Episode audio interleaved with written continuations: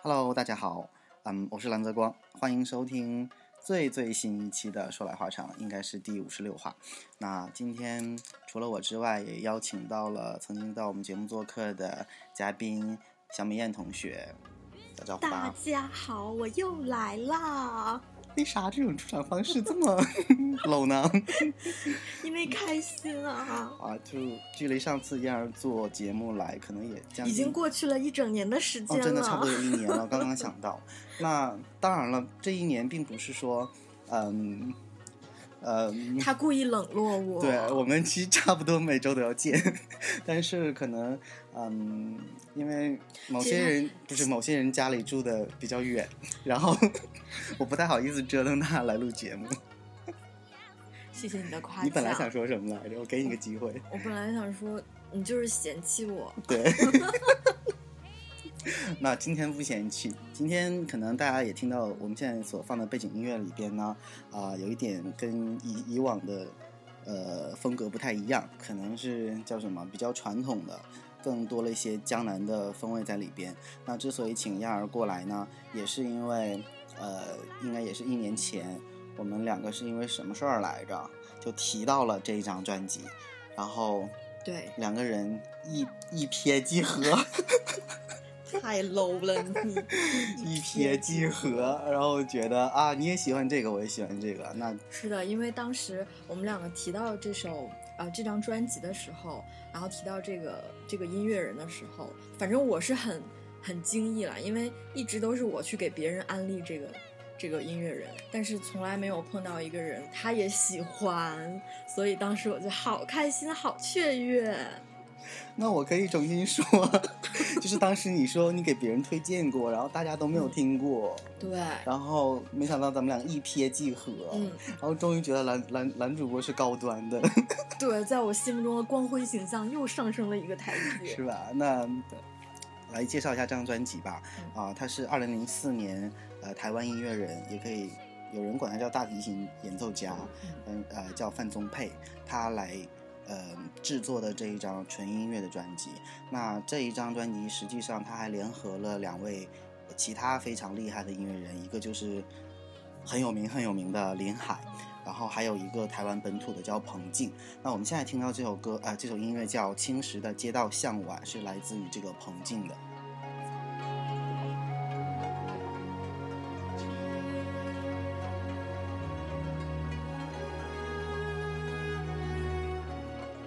那实际上呢，上一周的时候，我和燕儿两个人一起去了我们的水乡。那哦，我刚才有说这张专辑的名字吗？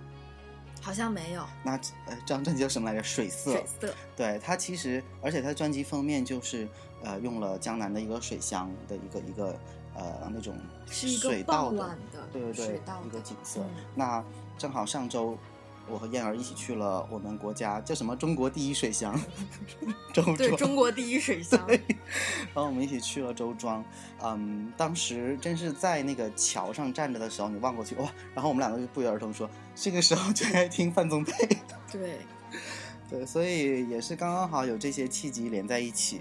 呃，一年前其实我就想做一期，呃，把江南的这些特色音乐拿出来的这样的一期节目。那刚好第六季的《说来话长》封面，我用的是苏州的一个园林啊、往事园的一个角落。那刚好也在第六季把这这个节目做出来，应该也算是符合符合主题的这个这个意思吧。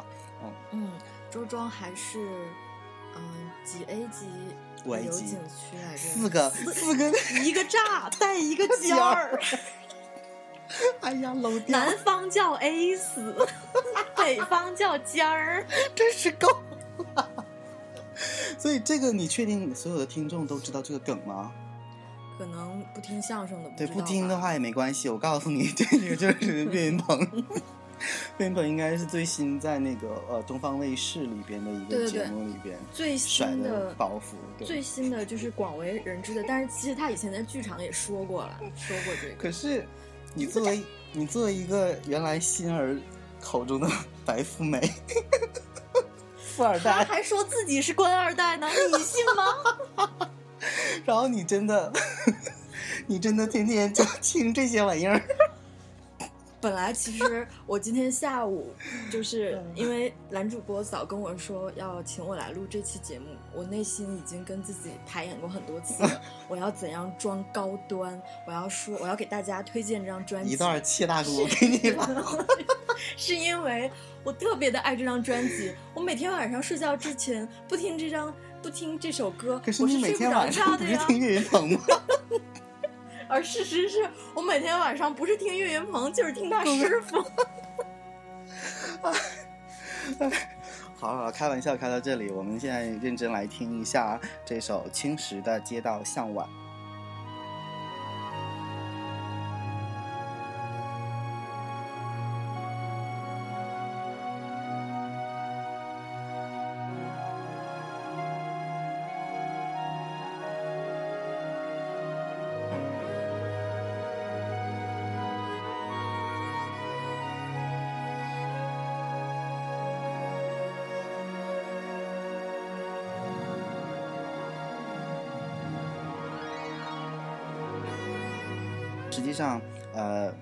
青石的街道向晚，你看到这个名字的时候，会联想到那种，我不知道你有没有这种印象，就是以前可能小的时候看那种央视的纪录片，会采访一些中国乡村的那种小街道，那种石板路，然后有下雨湿湿的那种，然后路边可能还有青苔，对对对，对，特别的美。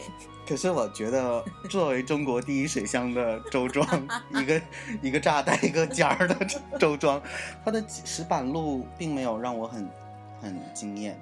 呃，是因你还为记得我跟你你你有对，因为呃，其实我是发现它是在，也就是两条主街上会有这种老的石板、青石板，就是有好多感觉都是新翻，修过其他的全都是翻修过。确实像你说的，它作为一个五 A 级景区，就是很多细节做的还比较好，有很多人去整理它的那种那种卫生啊，然后包括很多的这种服务设施都还蛮先进比较的。完善，但是它就是因为太先进了，所以那种你很想看的那种古韵味就反而没有了。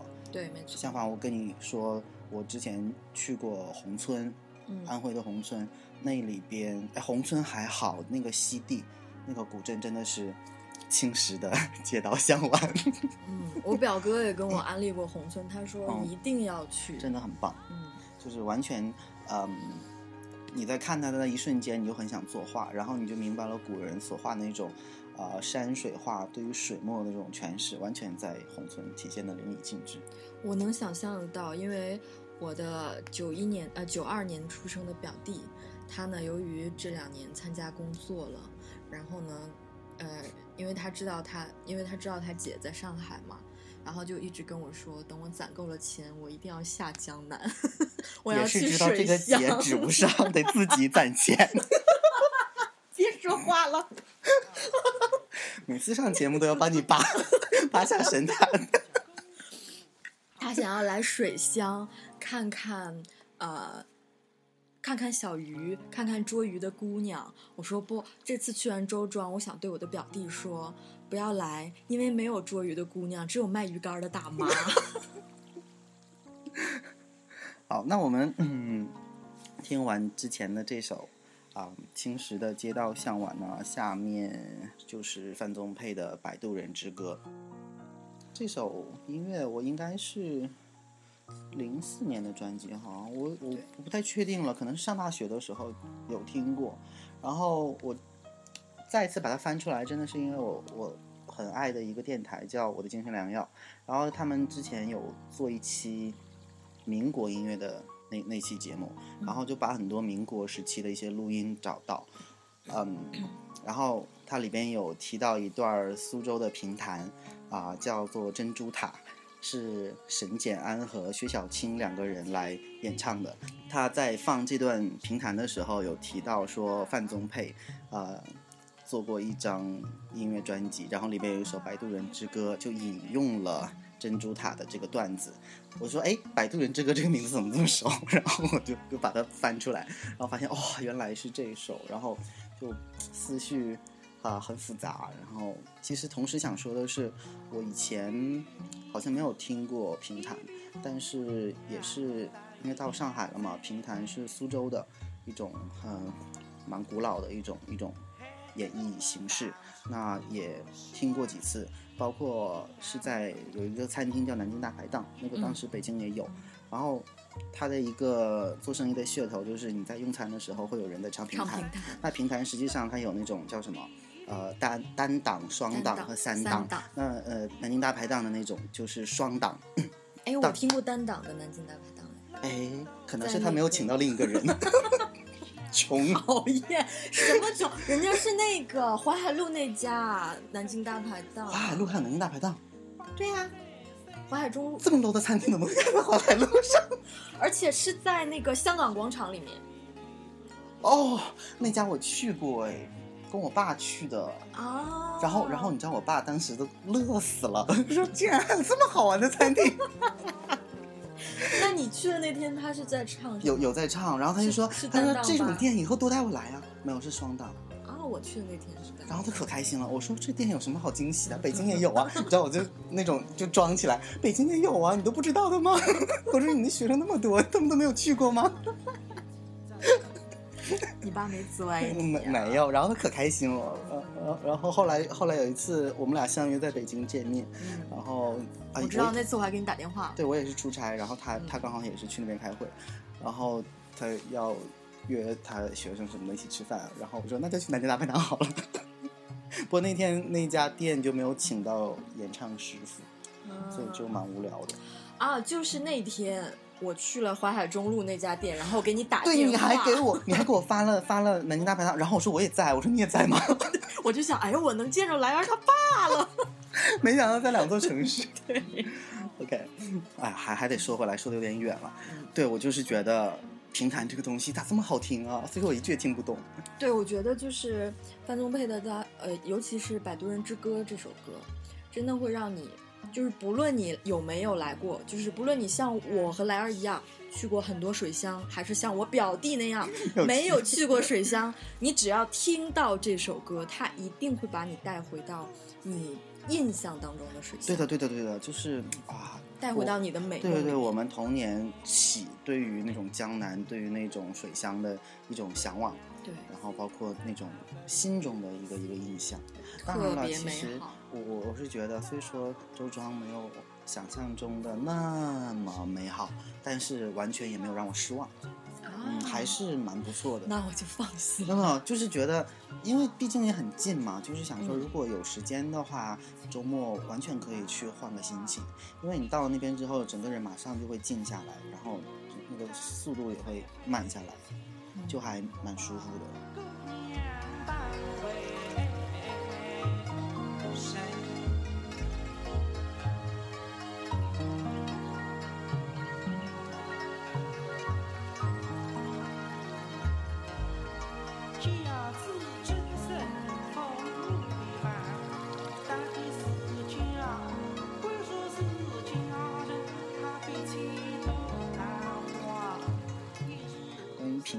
话，嗯，除了说很喜欢之外，他自己本身也是蛮有历史和人文价值的。嗯，据我们所知，他应该是和昆曲一样被评为叫什么联合国世界文化遗产。嗯，并并并头齐名。这应该算是什么人文类还是什么类？我不太懂这种分类了。但是因为我身边有好几个。南京大学中文系的 高材生，包括呃，就是冯冯这种啊，而且冯冯本身他最新一部电影的主题也是想写关于一个昆曲的一个学员，对对对，所以他们算是呃对于昆曲有一个很好的了解的这样的一批人。据他们所说，昆曲是整个全球范围内世界的历史里边，那作为一个剧种是最为。顶尖的，已经发展到了一个登峰造极的那样的一个，没有办法再突破了。就是从元代的时候，就是到了一个顶峰，然后再也没有办法突破了，所以就渐渐的没落。别后面这句不用加。但是确实是因为它呃，就是你知道物极必反嘛，你到了一个顶峰之后，你势必迎来的就是一个一个衰败的一个过程。那所以，那昆曲。这个也是蛮可惜的啦，但是我只是想说，他他真的是因为发展到了一个顶级的地位，你就看看历代各大宦啊，官宦，听相声又听多了。官宦啊，各个有名的人，他们对昆曲的热爱，对的，那种火热。其实你看以前电视剧里边演的那种啊、达官贵人，说所谓的听戏呀、唱戏，他们其实基本上唱的都是听的都是昆曲，而京剧真是。这不想提，完全不入流。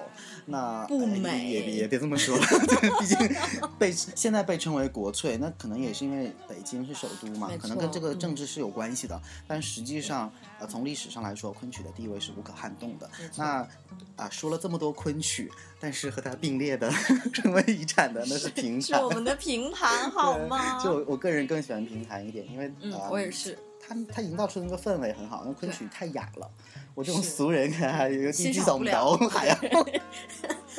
而且评弹，不要说我们外地人听不懂啊，连苏州本地人也不是很能听得懂呢。我们都是要看词的哦。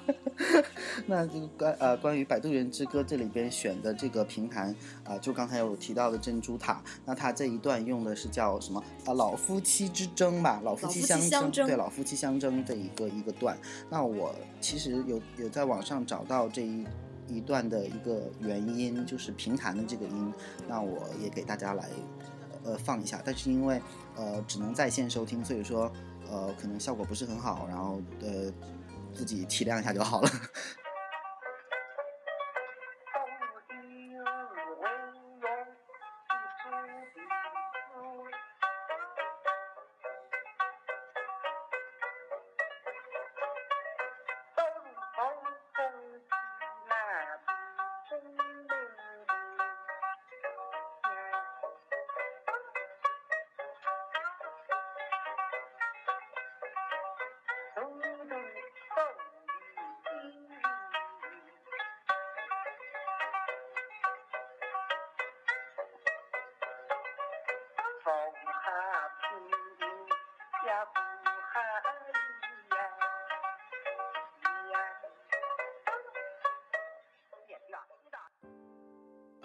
下面一首也是同样出自《水色》这一张专辑的同名音乐，叫《水色》。那这首歌的创作者是刚才有提到的林海。那对于林海，你有什么想说的吗？啊、我就是喜欢他，其实不是从这张专辑开始的，是更早。呃，因为当年有一部国内巨制史诗型电视连大型电视连续剧真是够了，《大明宫词》，大家知道吗？可能九零后的朋友们不太知道。那当时我是非常非常爱这部电视戏怎么这么。多啊？正经一点，正经一点。我是非常爱这部电视连续剧的，并且里面的我就觉得当时因为比较小嘛，当时是初中，我记得这部剧很火的时候。难道你要说你幼儿园我那个时候可能还没有出生耶。别说话了，接下来听我一个人说就行了。讨厌。然后呢，就是当时比较小嘛，就只是觉得这部剧的里面的插曲，不论是插曲还是主题曲，都怎么都这么好听。然后一直到高中之后，就是有意识的去接触这些东西之后，然后才知道，呃，因为也会去留意嘛，然后就知道这这部剧的呃主题曲跟插曲的作者制作人。是林林海海先生和黄雅诗小姐他们两个共同完成的。我特别想吐槽，什么这个林海并不是央视那个主持人，因为你也相声听多了，因为你知道我，我也是上大学的时候接触到林海，嗯，然后你刚才有提到那专辑叫什么琵琵琶琵琶琵琶语琵琶语，嗯当时有听那个，我说哇靠，怎么这么好听？好听而且竟然是华人音乐，哎然后又做的很很世界音乐的那种然后对就不俗。嗯然后我说是谁呀、然后林海，嗯，主持人，而且当时如果如果你对林海有兴趣的话，你去百度搜，第一个出来的肯定是那戴眼镜的。而且你知道有。相当长一段时间，只要提到林海，我脑子里他就他的脸就出来了。因为当时看正大综艺，我还挺喜欢他的。对对对，那个时候他还蛮火的，他刚他上海人，他刚从上海，对他刚从上海调到央视去。而且你知道，顺便再吐槽，我有一个同学婚礼请的他当司仪，啊，这么牛！花了这么多钱，就是巨富。我勒个娘耶！我我这正宗 whatever，我这正宗北京话怎么样？我勒个娘耶！你这是老老北京话。啊，对了，好，那我们来听来听林海的《水色》。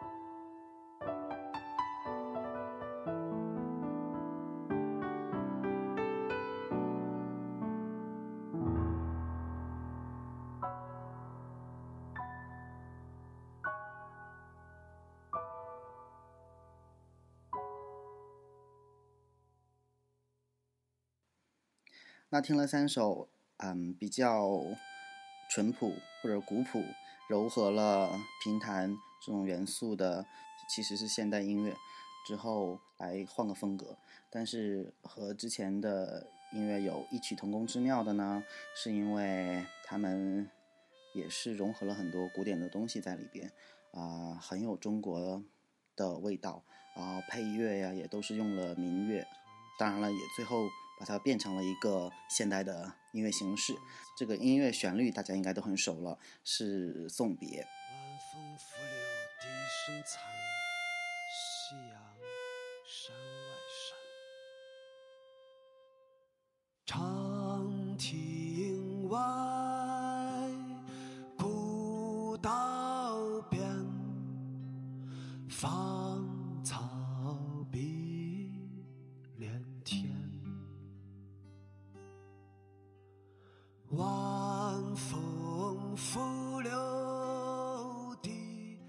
那对于《送别》这一首歌，最后大家很熟悉的是《城南旧事》的一个电影的插曲，作者呃原曲是一个美国人的作曲，那中国的这个词《送别》的这个词就是弘一法师李叔同所作，那嗯也是从传唱了几代人吧，应该是。嗯，那李叔同不仅是我们国家伟大的教育家、音乐家、书法法家 佛学大师，嗯，涵盖了各个门类吧，真是厉害。嗯。然后包括他的大弟子丰子恺，我记得我当年初中毕业的时候，就是给别人写同学录嘛，然后说你的偶像是谁，我真是在好多人的上面都写了偶像是丰子恺，因为当时觉得，嗯，能有一个人对把音乐、美术啊等等等等这些所有的门类全都写出历史，是得多大的一个才华呀！但后来发现，他竟然有个老师叫弘一法师，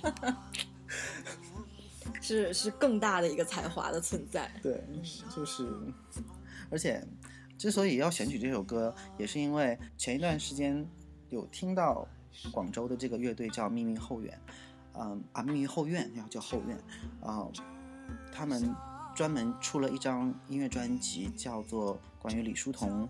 名字叫什么我不太记得了，就是但这张专辑所有的音乐全是呃李叔同来作词或者是谱曲的这样的一个集合。那我是觉得这首歌首先朗朗上口，大家都听过，但是他们用自己的方式把它重新配乐，然后演绎出来，我觉得非常有味道，是我迄今为止听过最好一个版本。呃，当然了，仁者见仁，你可以不喜欢。那第二个对于我来说，哎，先别对于我来说，对于李叔同来说好了，就是他虽说是个天津人，但是呢，其实他祖籍他是浙江的，那 又回到水乡了，对不对一定？要把他拉回来。对，我们天津人咋了呀？啊，不对你，不嘛是天津人，你是老老北京人。我是刚才说的是老北京话，对不起啊。我们天津人咋了？哎，不对，还是还是老北京话，对不起，对不起。能上了？不对，这个也是老北京话。天津话怎么说来着？嘿，吃嘛嘛香。你这是不对，这是北京北京郊区的，你这是，你这是北京郊区话。煎饼果子。哎，天津人，这这是是天津人煎饼果子。OK，嗯，干嘛一说方言大家都这么激动？严肃回来回来。然后，嗯，包括以前去杭州的时候，呃，西冷西冷印社啊什么的，其实有很多李叔同的一些不能说是遗迹痕迹在，呃，他对于整个江南，其实对于整个中国的文化还是有很大的影响的。啊，但是，呃，其实，呃，为什么一定要非得说江南？是因为自古以来，江南都产生了大量的学者和，呃，才子，对，所以说其实整个江南的这些文人推动了中国历史的一个发展。那其实李叔同应该算是其中的一份子，我觉得啊，哦、不知道就算不算乱讲。你就看他的这几个学生嘛，丰子恺啦，潘天寿啦，当时是我们学校那个时候还叫做云水谣里面，我们学校叫什么？哎，是叫国立什么什么美术？国立美术美专，那个时候还是个美专。对，当时潘天寿先生是哎呀，身边真是个艺术院校大才女呢。就是毛笔字儿写的不好。没事儿，你去学设计的。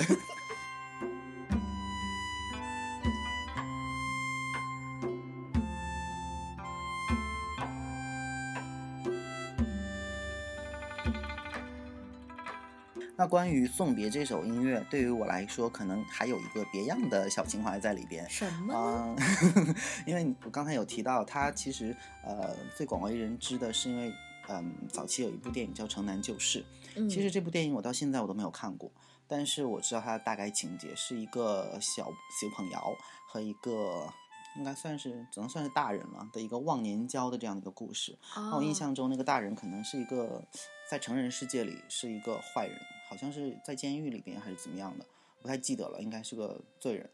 要要，我在捧哏啊，你不要打断我。可是你不是应该说要吗？要，这是那你这调没掉下来，你得说是啊，嗯是吧？我呀，真是够了，都严肃不起来。然后，然后呢？因为在现实生活中，嗯呃，像我介绍这一部电影的是我的一个忘年交的一个大哦朋友，他是我爸的呃从小玩到大的一个哥们儿。嗯，当时我管叫马叔，但是实际上他是我大爷辈儿的。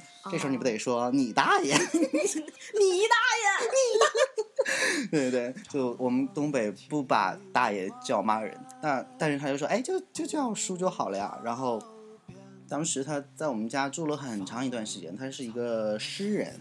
啊、但是说实话，他具体写了什么诗 我也不太清楚。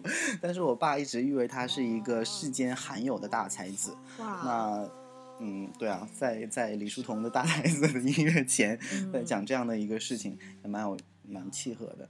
当时在我们家有创作他的一本诗集，然后他天天也是那种呃喝酒，不停的喝酒。嗯。嗯、你可以追溯一下，说李白当时也是饮酒作诗嘛，嗯。然后他的行为，比如说一个成年男子，然后不工作，天天喝酒，然后就是写诗，然后就这种这种人生，嗯。其实在，其实包括现在来说，也也不是一个可能会被普世认承认的，嗯。对对认同的这样的一种生活方式，嗯、更别提当年，那是可能差不多有二十年前。然后当时我因为在学音乐，然后他就跟我说，哎，我也喜欢听音乐。然后我们家当时有个钢琴，他就 每天上去用一根手指上个噔噔噔噔噔噔噔噔噔噔噔噔噔噔噔噔噔，就很搞笑。然后他嗯，同时他也很我我爸写书法嘛，他有的时候也会凑热闹去写，他写中游写的非常好。那他这个状态是醉态吗？呃，他每天起来就是喝酒，到睡觉前一刻也是在喝酒。然后他拿一个苹果，或者是我当时有那种熏鹌鹑，他就管那个，哎，我的小鸟哪儿去了？然后他就舔一下，他不吃，但一个小鸟能吃一周以上。那个苹果也是，天天就是，呃，那一层皮儿，呃，咬那么一点点，然后就喝酒，就是那个苹果也能吃一周。哇我的小鸟儿 天天就啃它那个鸟儿舔，舔一下喝酒，然后就所以说你说他他是那种醉的状态还是清醒的状态，我我们也不知道，他天天就是那个状态，然后。写中游写的非常好，然后他跟我说学要学五线谱，然后我当时小小孩子嘛，就是特别愿意抽嘚瑟人来疯那种，然后哎呦煞有介事的，我弄了一个小小白板，然后上面画五线谱，然后我就教他，教他哎下加一线哆，然 后 我总共给他上课不到不到两三次，嗯。然后是我上大学的时候，他那时候搬去北京住了，然后我去他们家过一次，嗯。然后他跟我说，他说你当年跟我讲的，我全记得，然后就跟我说，而且我还自己总结出来什么什么经验，他真的全记住了。然后整个他自己自己后来是有是有把其他的那种简谱的音乐，哦，是他自己手机铃声，他说很好听有一个，然后他自己写下来了，用五线谱，很厉害。这种人真的是对艺术有非凡的天赋。那之所以提到他，他当时有跟我提，他说，他说你有一部电影，就是也讲像咱们俩这种忘年交，他真的把我当忘年交。嗯然后因为我当时你看十几岁，他差不多三四十岁，也是这种忘年交的那种。然后他也是那种生活状态可能不被世人所认同，然后就有跟我提到这个，而且他当时。有给我写过一首诗，但是整个全诗写的是什么，我其实不太记得了。当然，第一句话是“诗来暮畔悠悠，而啊，呃诗来暮畔悠悠”，然后什么来着？然后马叔只能躲在常用汉字后流泪。我现在只记得零星的这几句话，然后当时我小的时候根本就看不懂什么叫木畔悠悠啊，然后为什么会躲在汉字后流泪，完全不懂。然后我当时就问他们，包括我爸呀、我妈，然后问他，我说什么意思？你可不可以给我解释一下？然后他说不给你解释，等到你长大了以后，你自然就明白了。我心想，我现在我都看不懂，我长大以后怎么就自然就明白了呢？但是真的过了很久之后，嗯我再想到，你看我现在依然会记得，嗯会读念得出来，背背出来，真的明白了。就是木畔悠悠嘛，我看着你长大，一天一天的长大，然后可能有很多时光的，或者是也也可能我诠释的不对啊，但是我是这么理解的，就是很多事情我改变不了，但是你说能说什么呢？我也改变不了什么，我只能躲在汉字后面哭泣。哎，我有 一点我有一此处无点泪声 胜有声啊！我都没有泪，这又不是什么悲伤的故事，它还健在，可是我觉得这两句真的很感人，真的是吧？在他，因为那个时候他是成年人，而你是小孩，他在他的那个心境当中看着你。哎，我又开始了，哎呀，你要这么一说，我也觉得有点伤感，因对为因为当时真的觉得那个感情很好，而且这段感情也一直在我心里边，就会呃有的时候会想起来。嗯，但是我今年放假的时候有见到他，因为我们家不是搬到北京郊区了吗？刚好他们家也搬到北京郊区，这事儿就不用说了。然后，然后就过年的时候就有见到，但是就反而相对无言的那种。然后反确实也没有什么机会，机会说一起再坐下来再去聊聊以前的事情，就觉得很很煽情。然后他反正也跟我爸喝喝酒、下棋什么的，我就说哎，不不要打扰了，就躲起来。但是因为你，你跟当年当然不是一个人，对我也不知道。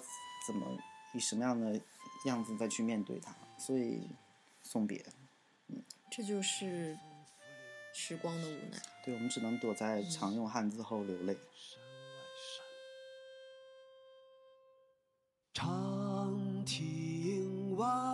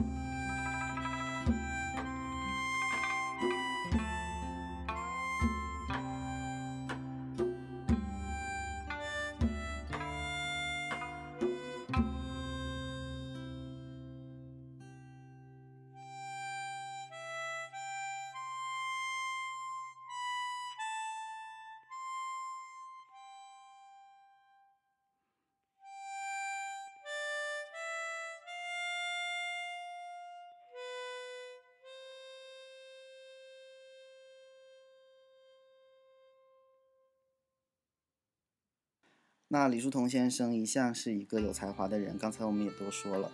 那还有另外一首歌，也是呃来自于这张李叔同的音乐专辑里边，由秘密后院来创，嗯、来重新演绎，只能是这样说那。是重新编曲吗？对的，因为有太多人唱过这首歌。那我们现在更喜欢秘密后院的这个版本，《一儿时》，它有那个歌词里边，哎，我应该给你找一下，它歌词里边有提到，就是比如说童年时候的那些故事。然后我每次听的时候，我会联想到像鲁迅之前写的那种。呃，什么在自家后院跟他的那个呃闰土啊啊 的那些儿时的故事，儿时的激情。对啊，比如说你看，你看，他春去秋来，岁月如流，游子伤漂泊，回忆儿时家居嬉戏，光影光景宛，哎，应该是光影吧？这个通假字，宛如昨。宛如昨，是这样的，这个是我第一次这么直观的去看这一段，呃，歌词这段词。然后你记得那天在周庄，嗯你昏睡过去了，然后你再给我哦，有听到。对，而且是循环了好几次。然后我每次听到这首歌的时候，都有一种像家是不是？就是想要深吸一口气的感觉。然后，但是听这个词和看这个词的感觉又是不一样的。是吧？嗯，我觉得好敷衍。没有，因为因为我现在突然发现我这边风扇声音好大，观众不是听众朋友们要要理解一下，电脑老拖拉机嗯，是的，。嗯，这这这这这轱辘也别掐了。总之呢，就是嗯，我在听这首音乐的时候，刚好赶上我放假回从家里回来，嗯然后他虽说译的是儿时，但是其实你你从家里边出来，他有提到这种所谓的游子上漂泊，其实我们都算游子，就是尤其去年的时候，去年我我奶奶去世，然后我有回家。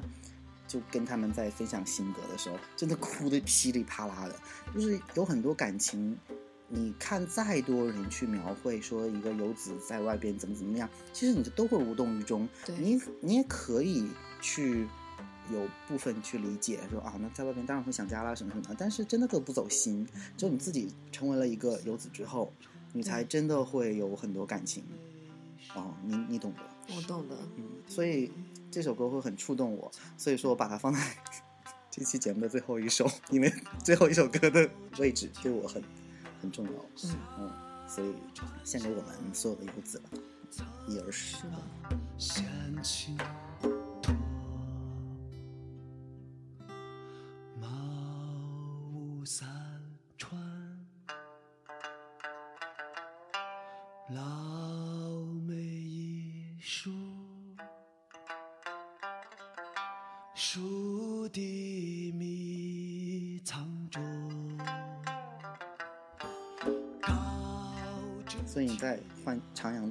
时候的一些事情吗？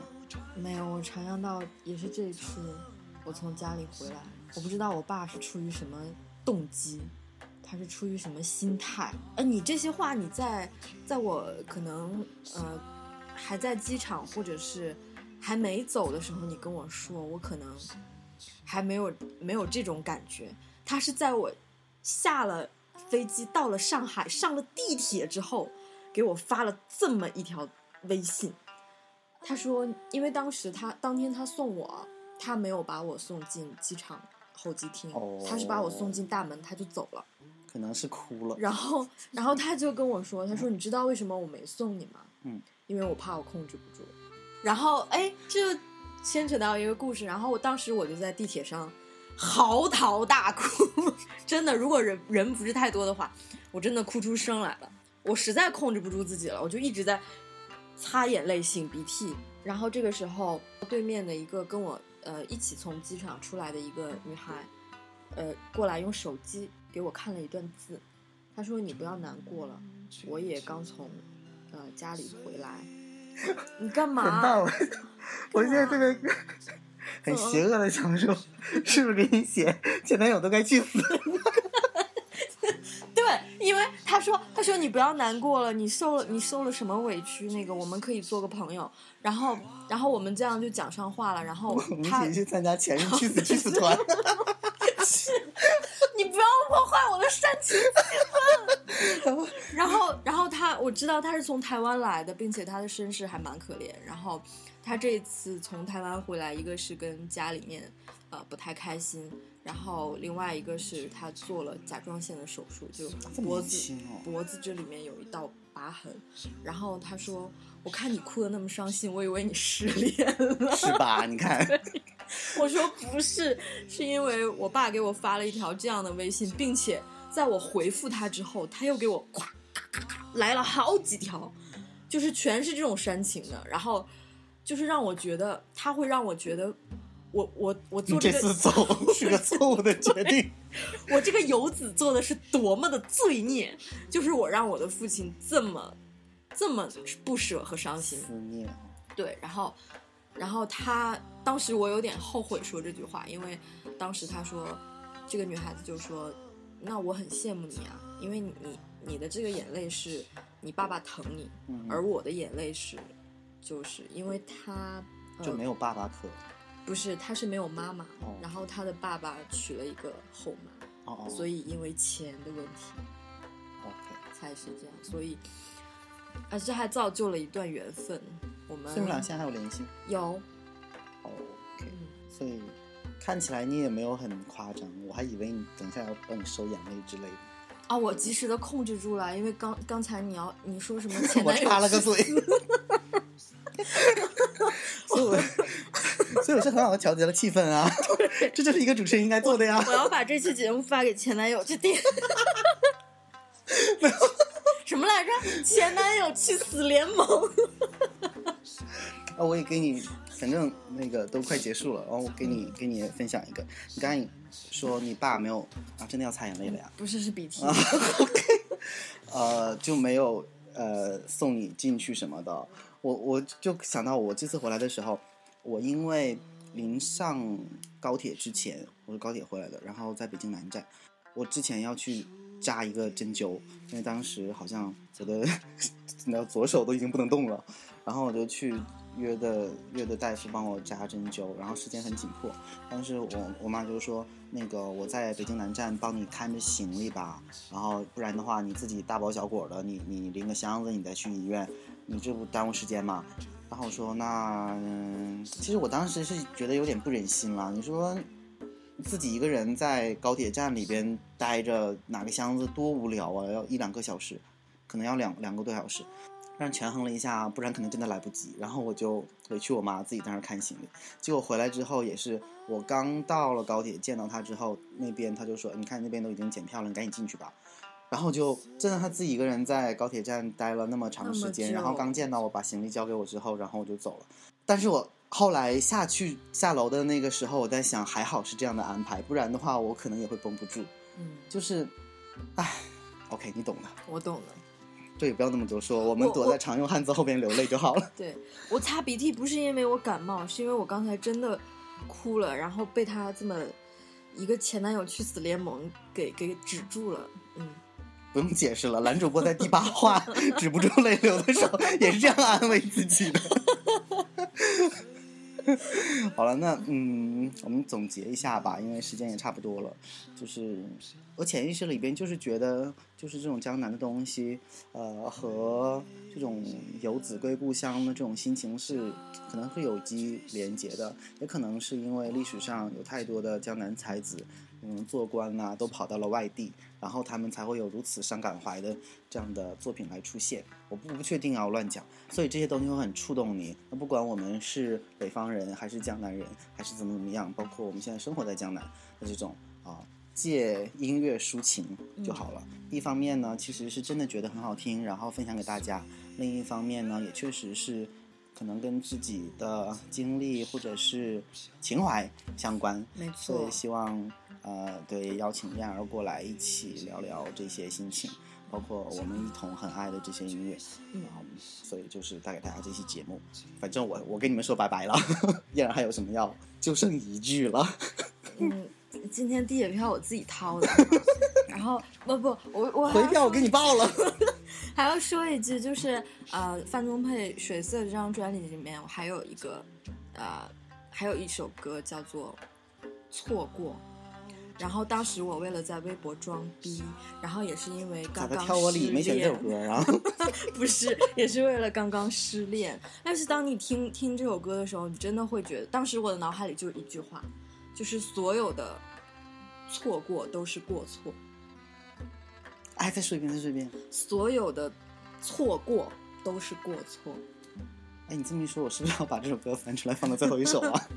不用啊，不用啊，我我们那个单独翻出来分享给大家就行了，不用。那好吧，嗯所有的错过都是过错，还真是挺装逼的呢。嗯，对吧？这个逼装的我给一百分。谢谢。我发现人在失恋的时候特别的有才气呢。是的，恋爱中的人全是大白痴，所以想变得聪明，赶紧把你另一半踹掉。对，没错。